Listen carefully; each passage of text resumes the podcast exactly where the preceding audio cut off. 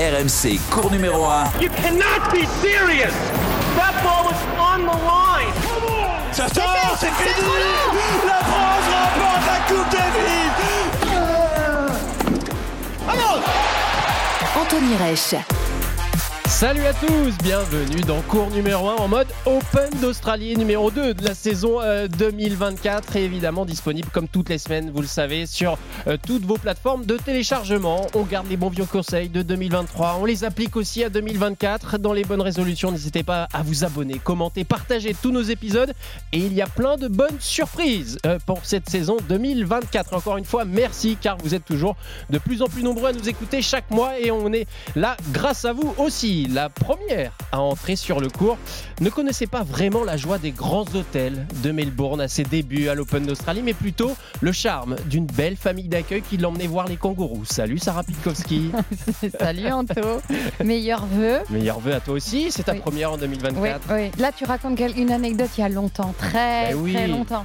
Mais, ça a son charme. Mais ça a son charme. C'était. On devrait revenir à ça. tiens. Oui, c'était beaucoup moins personnel que les hôtels de luxe. Eh oui, avec Tu leur vois, grande baie vitrée au Ils 50e préparaient le étage. Petit déjeuner, le vrai petit déjeuner australien avec de la Vegemite. Ah, on va voir s'il a eu C'était la ça. première fois que j'en mangeais et je regardais ce truc-là. Je dis, c'est quand même très bizarre de manger ça sur du pain le matin.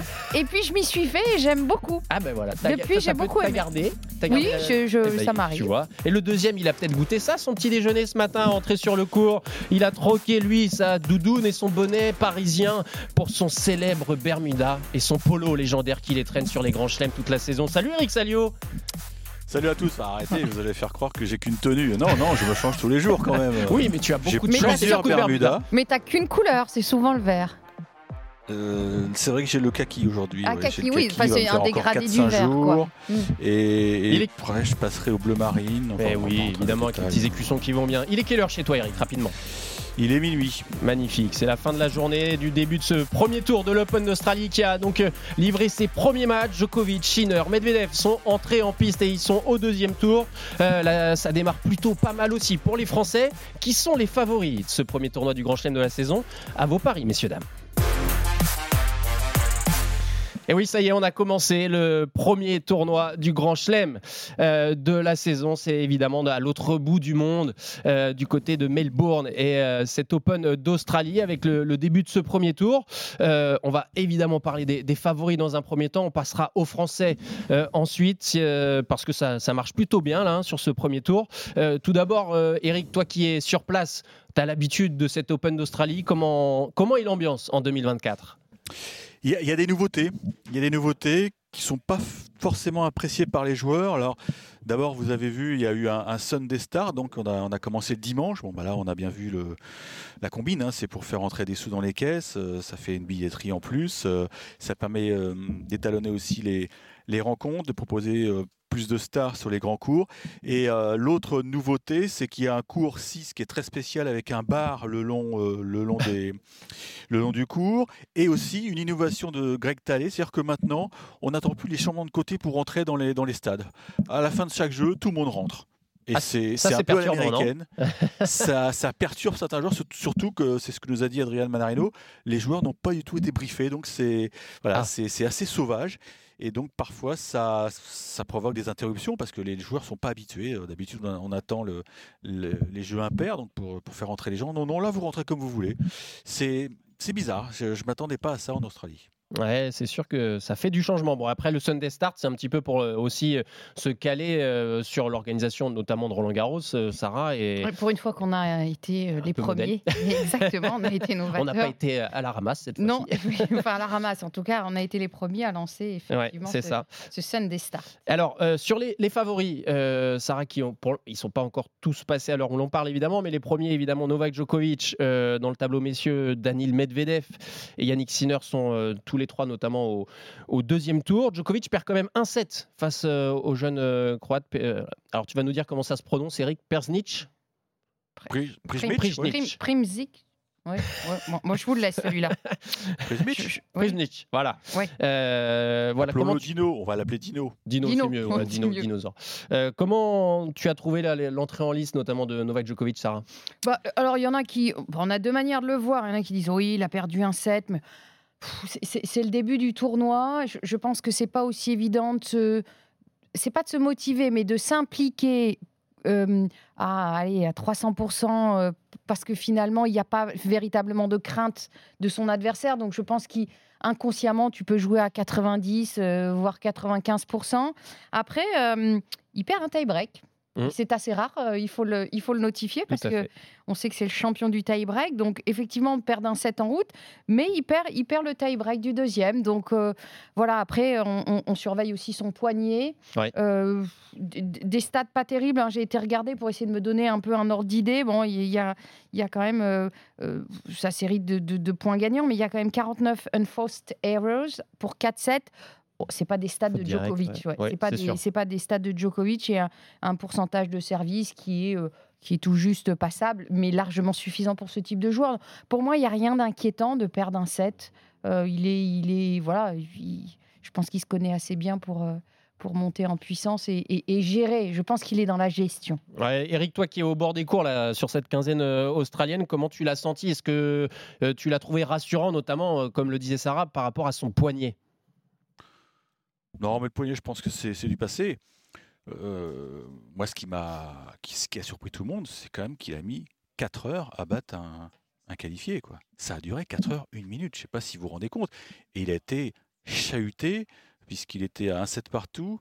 Break pour euh, le Croate au milieu du troisième. Et là, on commençait à s'affoler nous, en, salle de presse en se disant mais à quand remonte la défaite d'un tenant du titre? Enfin, tu vois, tu, tu vois Oh là là là là. Bah non mais Oui, Sarah il jouait pas bien alors oui tu il jouait son pas poignet, bien. En fait, en fait il- il- je pense qu'il a, il a une petite crève. Enfin, hier, il avait Ah, une petite crève. plus. Il avait le nez qui coulait. Oui. Donc, et d'ailleurs, euh, tout de suite, il l'a dit en conférence de presse. Il dit Pour, Oui, euh, euh, d'ailleurs, vous, vous entendez ma voix, ça s'entend à ma voix, euh, genre, j'ai j'ai la crève. Donc, il, il était sûrement pas à 100%. Mais euh, moi, je voudrais insister sur euh, ce Dino euh, Prismic parce que c'est un garçon qu'on verra très vite. C'est en fait c'est le clone de Djokovic. hein. Il joue de la même manière, c'est Ah son oui. Vrai. idole. Et il avait Mais il gagné a revers une main, junior. Non, non, revers à deux mains. Ah, mais il s'est slicé aussi. Ah, ça, et, c'est- oui, c'est ça. ouais. et il avait perdu en demi-finale de Roland Garros Junior 2022. Anthony, tu dois Oui. t'en souvenir contre Gabriel Debru. Oui, tout à fait. On était ensemble de- au de bord du cours. furieux. Ouais. C'était un, un match de fou. Et moi, ce jour-là, je m'étais dit, celui-là, on va, on va le revoir très vite. Mais en tout cas, il a été sans complexe. Et, et Novak, à la fin, lui a vraiment euh, a demandé au public de lui réserver une, une standing ovation, parce que le môme le, le méritait cette ovation. Mais l'avantage du Sunday Start pour Djokovic, c'est qu'il a deux jours pleins de repos. C'est-à-dire qu'il ne rejouera que mercredi contre euh, l'Australien Alexei Popirine. Donc, il n'y a, pas le feu au lac, je suis d'accord avec sûr. vous. Mais il s'est fait peur. Il s'est fait peur, Et clairement. puis c'est à sa demande. hein. Je- je- enfin, on lui a pro- forcément demandé s'il souhaitait euh, commencer dimanche euh, ou Moi, lundi. Je crois pas, je crois qu'ils ont voulu lancer les deux tenants du titre, euh, Sarah. Ah Ah oui, mais enfin, tu, tu, tu lui demandes son accord quand même.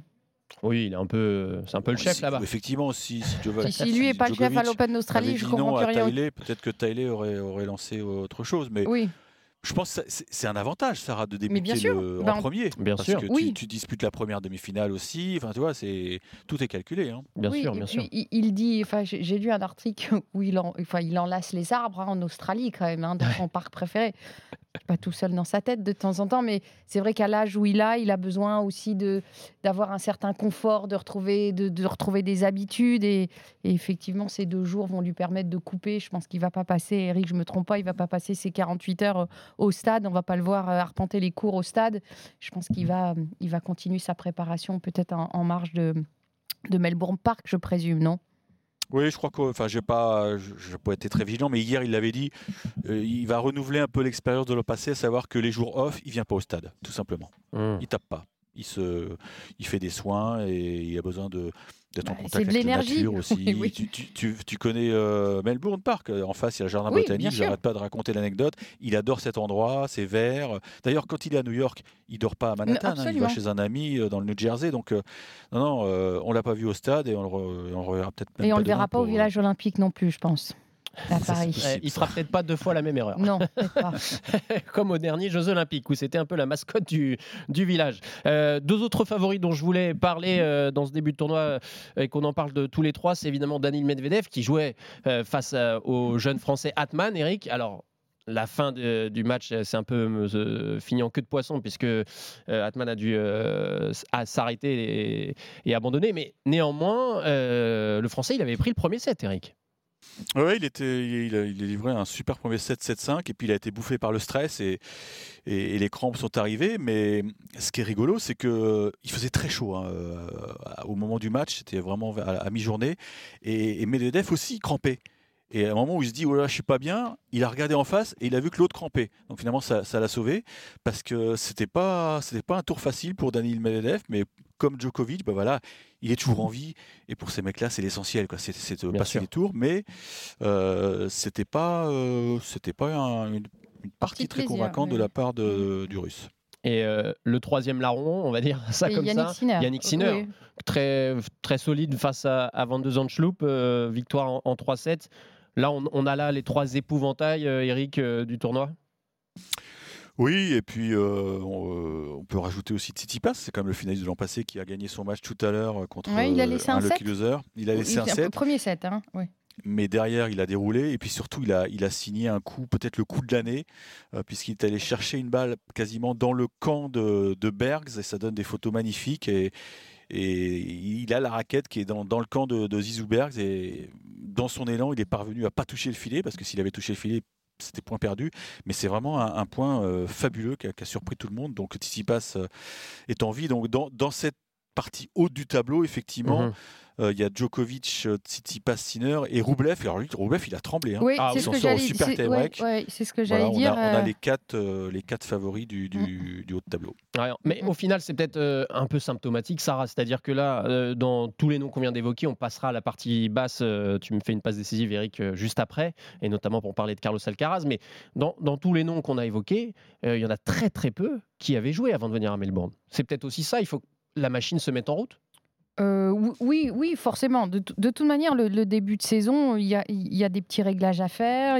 le- les, réflexes, ou en tout cas, oui, les, réflexes de certains points à jouer, il faut, se remettre dans le rythme. C'est- une certitude.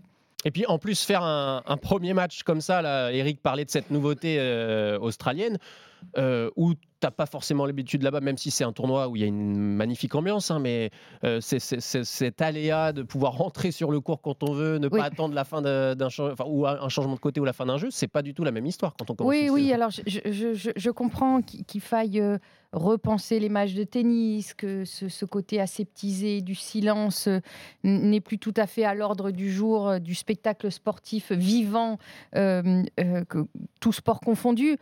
Cependant, dans le tennis, Ça te euh, plaît pas ça hein? bah oui, enfin tu as, des champs de vision, on a déjà les en plus dehors tu as les conditions atmosphériques, tu as le soleil, tu as l'ombre, tu as des cours où tu as la moitié de l'ombre, la moitié du soleil. Il y a un moment il y a, il y a le respect de la performance, il Ouais. y, a, il y a le respect de même il y a, il y a le respect du, du- de- de- des deux joueurs qui sont sur le cours. Enfin, je veux dire, euh, c'est comme quand tu rentres dans un cinéma et que le, le- le- le film est en cours et que tu rentres avec ton, paquet de popcorn et que tu demandes au mec, attendez, Avec ta poussez-vous lumière, tu sais, avec ta, avec ta lumière, de t- et puis tu essaies de te placer parce que tu as raté le Eric qui début. le fait, il est souvent en retard.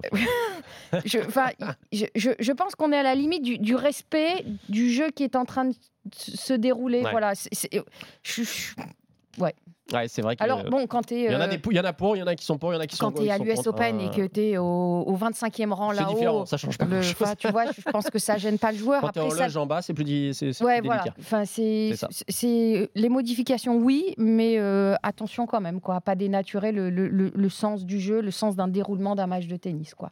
Sinon, on fait plus de pause, hein. Ah bah oui, on Tu vois, pourrait. jouons, jouons le 7 et ne ça nous poserait arrêtons problème plus. sur la terre battue quand même. Ouais, mais tu tournes, tu vois, tu tournes et tu, bah, ne, ne- ne nous arrêtons plus.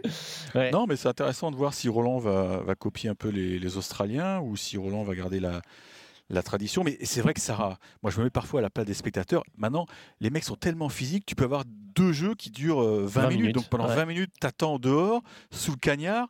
Je pense que Greg Talley a voulu, a voulu Mm. euh, satisfaire les, les fans, ne pas les frustrer. Voilà, c'est un choix. Je pense que tout Bah, on l'a déjà fait déjà sur le premier jeu. Enfin, tu- avant, on s'asseyait après le premier jeu. Maintenant, on tourne. Ouais, c'est aussi pour faciliter l'accès. Euh, je, je, je sais pas. Je, je suis pas totalement. euh, ouais, je suis pas totalement enclin à ça. Je pense que ça, il faut pousser la réflexion un peu différemment, euh, peut-être en fonction des stades, parce qu'il y a des stades qui peuvent le permettre euh, et des stades où, où, effectivement ça peut vraiment gêner les joueurs. Donc, euh, euh, affaire à suivre. Je, Mais je Le, préfère le la- vrai problème, c'est que c'est sur cer- certains cours, euh, je pense au Kia Stadium ici, c'est ouvert, il n'y a pas de billetterie. Donc les gens, ils rentrent, mais ils savent pas où se placer. Donc tu vois, ça, ça fait un boxon Ah oui. terrible. Oui. Alors que quand tu rentres sur le central euh, ou le châtrier Tu as ou ta le place attribuée. t'as enfin, ta place attitrée. tu rentres dans la tu vas. bonne entrée qui Alors que là, correspond les à ton gens, ils rentrent, ils savent pas s'il y a de la place à droite ou à gauche. Donc voilà, ça, fait un, oui, un boxon. Ouais. Et Djokovic a, a tout à fait résumé la situation en conf. Euh, il, est, il est un peu comme toi, Sarah. Il est un peu dubitatif. Ah, avant de passer aux, aux Français dans le tableau, messieurs, euh, une dernière question. On n'a pas encore parlé évidemment de Carlos Alcaraz, qui fait évidemment partie de, de ces grands favoris euh, pour euh, le titre. Euh, selon vous, selon toi, Sarah, 2024, c'est la voie royale pour euh, Djokovic? Pour Djokovic ou Alcaraz? Djokovic. Ah, Djokovic. Euh, quoi, pour un grand chelem? Non, pour oui, gagner- pour gagner le tournoi, ouais, pour gagner le tournoi. Euh, Pour gagner le tournoi? Oh, bah, il- Pour moi, il est, il, est, il est le favori, oui. Les autres sont des outsiders très très proches, mais euh, il a une Alcaraz, il, est- il, est- il y arrivera pas. je, je- je pense que je pense que l'ambiance australienne pour l'instant est, est- est en faveur. euh, la- ce cours, ce caoutchouc, je, je pense qu'il est, il, il- il- il reste favori. Même face à Alcaraz, je pense qu'il il reste favori. Après, tout ça reste prudent. On, est, lundi, ouverture du tournoi. Ça dépend aussi euh, effectivement des matchs qui vont jouer sur les 15 jours, les conditions, euh, comment ils vont récupérer. Mais là, à l'heure où, je vous parle, je mets, quand même Djokovic euh, devant Alcaraz. Et pour toi, Eric, tu l'as croisé certainement, Carlos Alcaraz, depuis que tu es arrivé à Melbourne. Tu, tu le sens comment dans ce, cet Open d'Australie? Non, je l'ai pas croisé, mais bon, on va, bah, on- son premier test, ça va être euh, en night session demain soir contre Richard Gasquet. Bon, euh, Richard, ça, on, on connaît ses limites maintenant. Il est, il est un peu dans le même cas qu'Alizé Cornet. Oui, il est, oui. il On est- on le sur les top 100, dernières, euh, donc, ouais. euh, Les derniers tournois.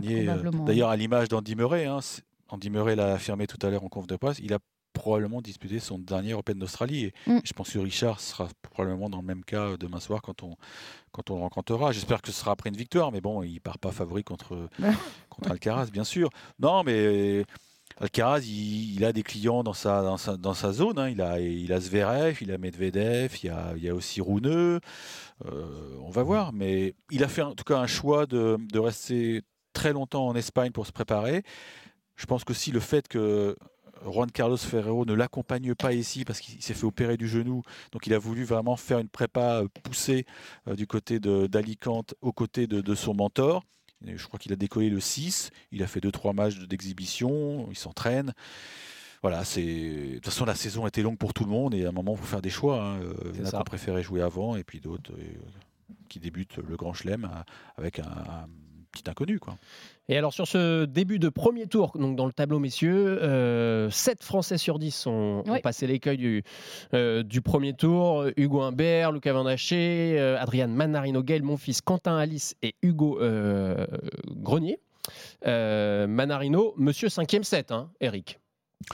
Oui, alors ça c'est assez Ouais. extraordinaire. Donc il, bat Wawrinka 6-0 Zéro au cinquième, ouais. au cinquième, ce qui est déjà une perf. Et puis quand on épluche un peu l'activité d'Adrien Manarino, on se rend compte qu'il a un bilan incroyable en 5-7, 12 victoires, 3 défaites, et surtout qu'il a plus perdu un match en 5-7 depuis l'US Open 2015 face à Andy Murray. Donc ça fait une Ah oui. série de 9 victoires d'affilée en Solide. 5-7. Ouais. Et ça, ça, Ça, c'est une très bonne c'est stat, une ça. stat assez parlante. hein. Ah ouais, ouais. C'est-à-dire que le mec physiquement, bah, c'est c'est un chameau, c'est c'est tout ce que tu veux. c'est- non mais c'est vrai, Oui, il a peur de rien. euh, Il a peur de Bah, rien. il, a surtout, il a surtout confiance en son physique. Et voilà. Euh, c'est un joueur, encore une fois, ce sont ces, ces joueurs trentenaires qui connaissent leur corps parfaitement, qui, qui, je pense, dans un match, sont capables de, de, de- pas de se mettre en pause, mais de faire le dos rond à un moment pour pouvoir retrouver une, une énergie à un autre moment dans, dans le match. Je, je pense dans la gestion. Euh, plus les années passent, je pense que c'est un vrai, un, un- un vrai avantage. Mais c'est vrai que sa stat, elle est, elle est sacrément parlante. Euh, et elle est intéressante pour ce, pour ce, ce- ce joueur qui, pour moi, représente un véritable extraterrestre. Ah, J'ai j'ai lu une interview de lui, et vous avez dû la lire, hein, il, y a quelques, il y a quelques semaines, où, où il expliquait que... Et, et j'ai trouvé ça mais d'une pertinence. J'ai jamais visé à être numéro un mondial ou à gagner un grand chelem. C'est-à-dire qu'il a raisonné sa carrière en fonction de ses qualités, en fonction de, de, de, de- de- Enfin, de- c'est c'est Sans pertinent, extravagance sans sans, extravagance, sans objectif mais totalement irréel. Exactement, et quand il dit en revanche, si j'avais pas été dans le top 20, ça aurait été une déception. Et, et je, je trouve que d'être capable de se fixer des objectifs par rapport à ton potentiel, parce que c'est facile de balancer des phrases euh, dans les médias, après, après tu cours après pendant des années, et on sait que des joueurs français se sont avancés, et à chaque fois on leur tapait sur les doigts, on disait attention, euh, tu dis que tu vas être numéro un mondial, gagner un grand chelem, mais on t'attend à la sortie. Et, et Adrien Manarino, il, il a une forme de, de- de sagesse Mm. qui, qui est intéressante, qui correspond à son personnage, un peu, un, un peu différent. Et j'ai trouvé ça plein de pertinence d'être capable d'avoir ce recul en disant oui, top 20, si je l'avais pas été, ça aurait, voilà, ça aurait pu être une forme d'échec dans ma Mm, mm, carrière, mais, mais bravo, bravo d'être là et de, de, de, de durer sur la longueur. Alors, on va l'écouter, euh, Eric, tu l'as croisé en conférence de presse justement après cette qualif et sur cette notion de, de physique, de, Mm. euh, d'endurance ouais. au, cinquième set. C'est, c'est assez drôle ce que dit Adrien Manarino. J'aimerais avoir une vie un petit peu plus fun, avec un petit peu plus de temps libre et tout ça. C'est vrai que je m'inflige beaucoup, beaucoup de travail. Maintenant, euh, ouais, c'est ma manière de faire. Moi, je crois beaucoup là en ça. C'est vrai que parfois, c'est un petit peu pour se rassurer. Il y a beaucoup d'heures en, en plus qui ne sont pas forcément utiles, mais euh, j'aime bien passer beaucoup d'heures dans la salle et c'est quelque chose qui me rassure. euh. En règle générale, quand les matchs s'éternisent un petit peu, ça me donne beaucoup de confiance. Je me dis, bon, bah, moi, quoi qu'il arrive, je je baisserai pas. Après, lui, peut-être qu'il va pas baisser non plus et que ça va être compliqué. Mais euh, voilà, généralement, c'est ça qui me, qui me donne confiance. Voilà, ça veut tout dire dans Mm. cette euh, La force- déclaration. de la, force, la force de l'habitude et qui la en force fait du une travail. force tranquille. Ouais, Ouais, ouais. exactement, exactement. On va passer au, au tableau euh, dames, s'il vous le voulez bien. Alors évidemment, on, on pense à Igaziantec hein, dans, dans les favorites, mais pas que. Oh, mais pas que. Euh, hein. pas que justement. Ouais. On va peut-être parler, Eric, euh, d'un- quatuor qui pourrait se, se disputer le titre cette année quand même. hein. Entre Zviantec, Zabalenka, Rybakina et Goff. Voilà. Alors Goff, c'est intéressant parce que euh, bon, tout à l'heure, elle a, elle a franchi le premier tour euh, très facilement et on a appris qu'elle avait passé deux jours avec un certain Andy Roddick pour travailler son Mmh. service. Ça, c'est une démarche intéressante. Derrière tout cela, il y a évidemment Brad Gilbert qui avait coaché euh, euh, l'ancien numéro 1 mondial. Donc, euh, on sent que voilà, elle se repose pas sur ses lauriers de Flushing Meadows. Elle a encore faim. Et moi, je trouve que c'est une démarche qui est intéressante, ça, d'a- d'aller, euh, de vouloir encore améliorer son service, qui, qui, c'est vrai, n'était pas exceptionnel. hein.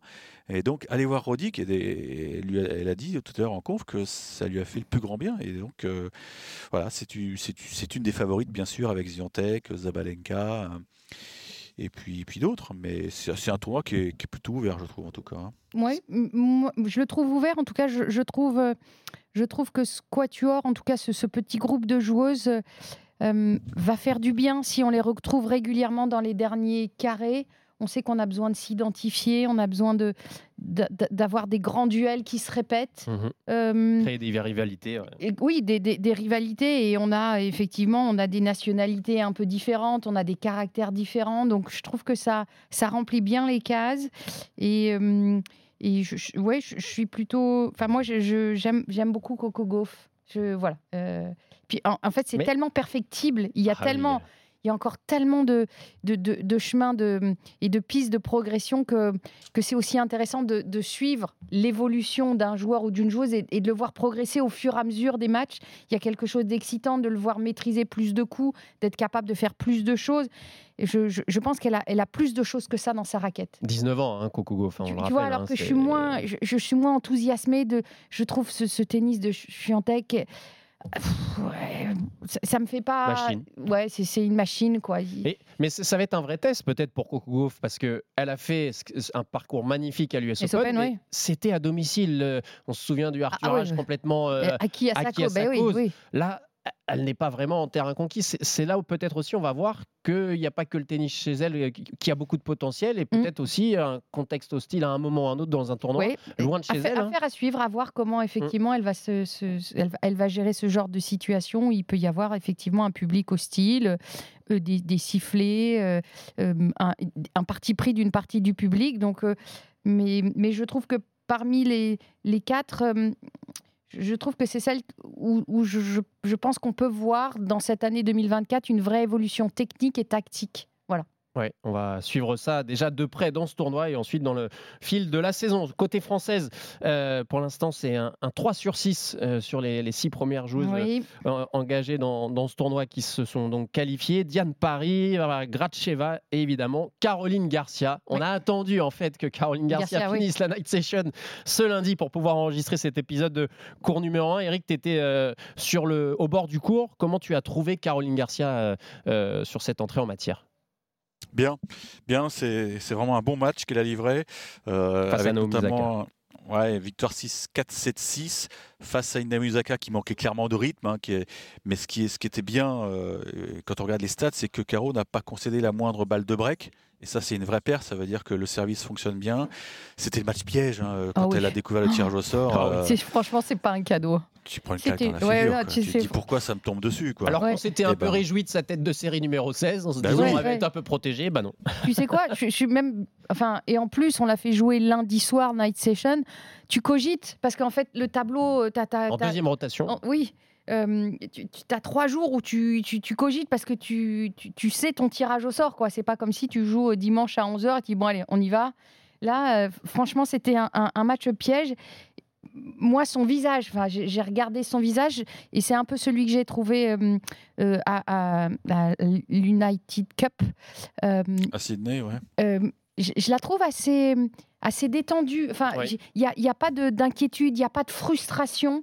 Euh, je, je- voilà, je trouve pas de frustration quand euh, le service passe pas ou elle est capable d'enchaîner euh, ou bah elle se jette dans la balle. Donc il y, a du- déchet. En tout cas, quand elle, euh, elle il y a plusieurs points déchets où moi ça me rend dingue. Il faudrait juste qu'elle mette la balle dans le court. Tu dis bon sang.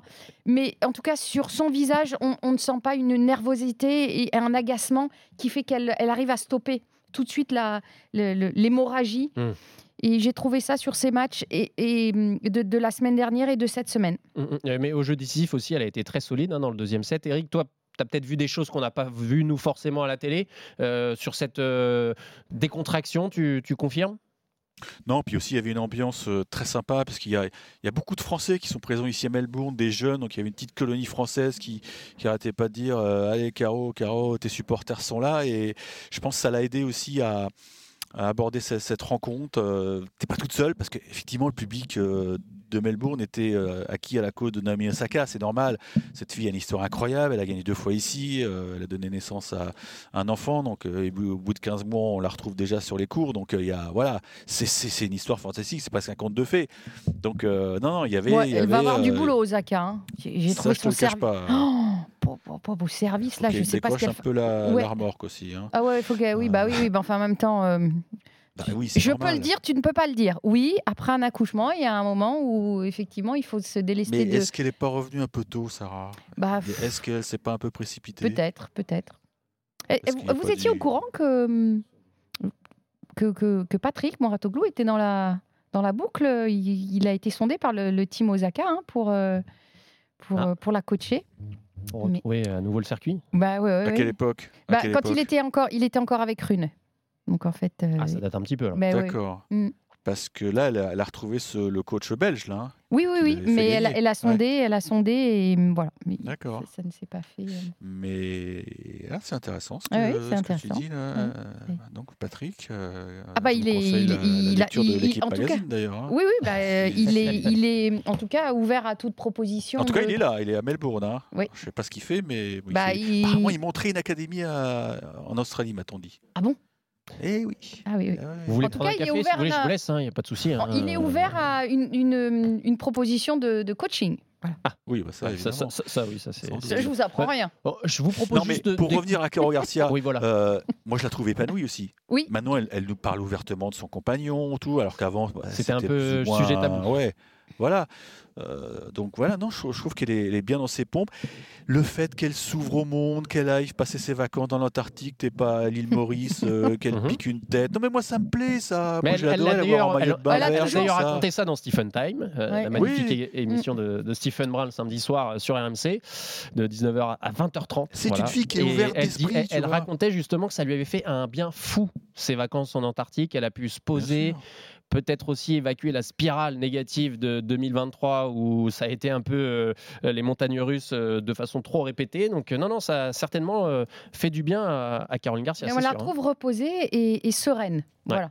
Alors, je vous propose de l'écouter après sa victoire euh, où euh, justement euh, Caroline Garcia était euh, satisfaite euh, de, de ce premier tour passé. C'est vraiment un, bon match euh, de ma part. Euh, J'ai réussi à, bien gérer mes, émotions, à rester sereine au fur et à mesure du match et, à saisir le peu d'opportunités que, j'ai eu sur ce match. Forcément, si elle est là, c'est qu'elle se sent prête et qu'elle a envie d'aller au bout du tournoi. Je pense pas que ça soit une style de personne qui est là juste pour faire de la figuration. C'est vraiment des, des super matchs à jouer et c'est pour ça que, que je m'entraîne et que j'ai envie de vivre ces moments-là et me dire dans quelques années, bah, je me souviens de ce match-là. Ça n'a pas été, euh, on va dire, euh, un long fleuve tranquille euh, entre la préparation du match et, et, le match. Il y a vraiment eu des moments où bah, je me suis un peu tendue, j'ai senti la, la pression monter. Euh, mais j'ai réussi à, à, bien gérer ça aujourd'hui et c'est vraiment un, un, élément super important pour moi où je peux vraiment être, être fière de moi. C'est quelque chose sur lequel on travaille et qui, qui peut être important pour moi pour, pour la suite de ma saison. Bon, euh, Caroline Garcia, les amis, euh, qualifiée pour le deuxième tour, mais il faut se projeter un petit peu plus maintenant. Elle est, ah bah oui. euh, on, va, on va aller voir plus loin dans le tableau et donc elle est dans la partie de Coco Gauff où il pourrait y avoir, Eric, un, un potentiel huitième de finale. Oui, parce que au deuxième tour, elle jouera la polonaise Magdalena Fresh, qui est beaucoup moins forte que que Magdalinette qui l'avait éliminé euh, l'an passé. La tête de série 23 dans sa section, c'était Anastasia Potapova, elle a sauté. Donc non, franchement, Caro Garcia, euh, elle, elle, vole vers les huitièmes de finale. Mais là, après, effectivement, c'est un gros obstacle, puisque on en a parlé il y a quelques minutes. Ce serait euh, Coco. Gauff, tête de série numéro 4. Intéressant. Et alors, je voulais parler encore de, de deux Françaises, faire un petit clin d'œil à Diane Paris. Oui, Moi, je trouve que perf. cette performance, euh, elle mérite d'être soulignée. Euh, Eric, on en parlait il y a quelques semaines euh, avant les, les- les vacances de Noël, la coupure de Noël, où elle fait toujours en fin de 2023 ses tournées un peu sur terre battue, etc. Et elle n'a pas vraiment coupé Diane Paris. Et elle a l'air d'être en confiance totale. Bah, elle était un peu obligée d'aller chercher les points euh, Mm. en Amérique du Sud. Elle hein, pouvait euh, sortir du on te top dit, 100, hein, sinon, euh, sinon, elle n'était pas tableau pour l'Open d'Australie. Ouais, c'est aussi simple que ça. Et puis bon, elle a, elle a un nouveau coach, un coach argentin, puisque avec Loïc Courteau c'est terminé. Je crois que Lolo, il est, il est papa, donc il a plus envie de voyager. Donc euh, voilà, euh, fin de la, la belle aventure. Non mais Diane, elle aussi, elle est, elle est épanouie. Son revers à une main est juste magnifique. euh, et donc elle s'est ouvert le tableau puisqu'elle avait sor- elle a sorti euh, dimanche une la tête de série numéro 30. Elle jouera euh, une russe, Kamila Rakimova. Franchement, c'est jouable. Bon, derrière, au troisième tour, ce sera la gagnante de Jabber, Mira Andreva. Là, c'est un, Oui. un gros morceau. Mais je pense qu'on peut raisonnablement la, la voir au troisième tour. Et encore une joueuse française, euh, un contingent français qui a quitté le giron fédéral ces dernières semaines. Et dernier petit Oui. clin d'œil, euh, malheureusement c'est déjà fini, Eric, pour Alizé Cornet. Ouais, d'ailleurs, elle était dans les tribunes. euh, Elle était cinq rangs devant moi euh, ce soir sur la Laver Arena pour euh, poursuivre euh, Caroline Garcia. Bah, je vais, je vais, je vais, je vais vous le dire. Je pense qu'elle a disputé son dernier Open d'Australie parce que voilà, elle est, en dehors du top 100. euh, elle va avoir, elle a encore un objectif qui est atteignable, c'est décrocher sa place pour les Jeux Olympiques de Paris. Donc en gros, hein, pour, euh, pour que les gens, euh, enfin les gens sont au courant puisqu'ils adorent le TI, faut être dans le top 70 euh, au classement euh, au lendemain de Roland Garros. Ça paraît jouable, mais c'est vrai Ça que va être dur euh, hein. Ouais, ça va être il dur. va hein. falloir qu'elle établisse une programmation vraiment euh, Maligne. aiguë, ouais, maligne, parce que quand tu n'es plus dans le top 100, c'est compliqué d'entrer dans les tournois. Là, elle a, Et puis tu elle a- joues des plus petits tournois et tu gagnes moins de points. oui, Donc, exactement. euh, ouais. Ouais, va ça pas être simple. Non, va non, c'est- c'est c'est- c'est- c'est pas évident. tout cas, hein. Elle, elle elle a toute façon, 33 puis elle ans, hein, hein, euh, Alizé. hein. Ouais, on sent que c'est la fin. hein. 68 tournois Grand Chelem consécutifs, c'est Ouais, fantastique. quoi. Bravo, c'est une magnifique longévité, tout comme Richard Gasquet, c'est 956 semaines, si je ne m'abuse, Ouais, euh, dans le top C'est ça, 100 ouais. d'affilée. Tu euh, parles c'est- quand même de, de Varvara Gracheva qui passe son premier tour. Oui, mais je l'ai dit déjà. Ah, J'ai dit d'accord. qu'elle avait passé le premier tour, mais tu m'écoutes pas. Bah ouais, non, j'ai- j'ai dû- Oh, ouais, faut être discipliné Oui, dans, je suis cette, pas dans cette émission, non, sinon ouais. ça va pas du tout. C'est Bon, vrai. enfin, oui, Varvara Gracheva est qualifiée pour le deuxième Oui. tour, ça. Très bien. Et il nous reste deux filles à- qui vont jouer leur premier tour demain, c'est Océane Dodin et Clara Burel. Voilà, encore quelques chances françaises à, à voir sur la fin de ce, de ce premier tour. Merci les amis pour ce, ce- ce premier épisode en mode euh, Down Under, en mode Open d'Australie. Eric va faire dodo, prends des forces parce que les journées vont être encore un petit peu longues. Tant qu'il y a des Français, il y a de la joie, il y a du boulot. Merci Sarah. Mais je suis content de pas être canadien, tu vois. euh, Il y a OG Eliassim Team qui est en train Ah oui, de se oui, ça a l'air de durer là, très long. ouais, ça va euh, être très long. Ça va être très long cette affaire. Effectivement. Euh, merci beaucoup pour ce nouvel épisode. N'hésitez pas à le commenter, le partager sur les réseaux sociaux. Euh, et à très bientôt sur RMC. Ciao, ciao. Ciao. Cours numéro 1.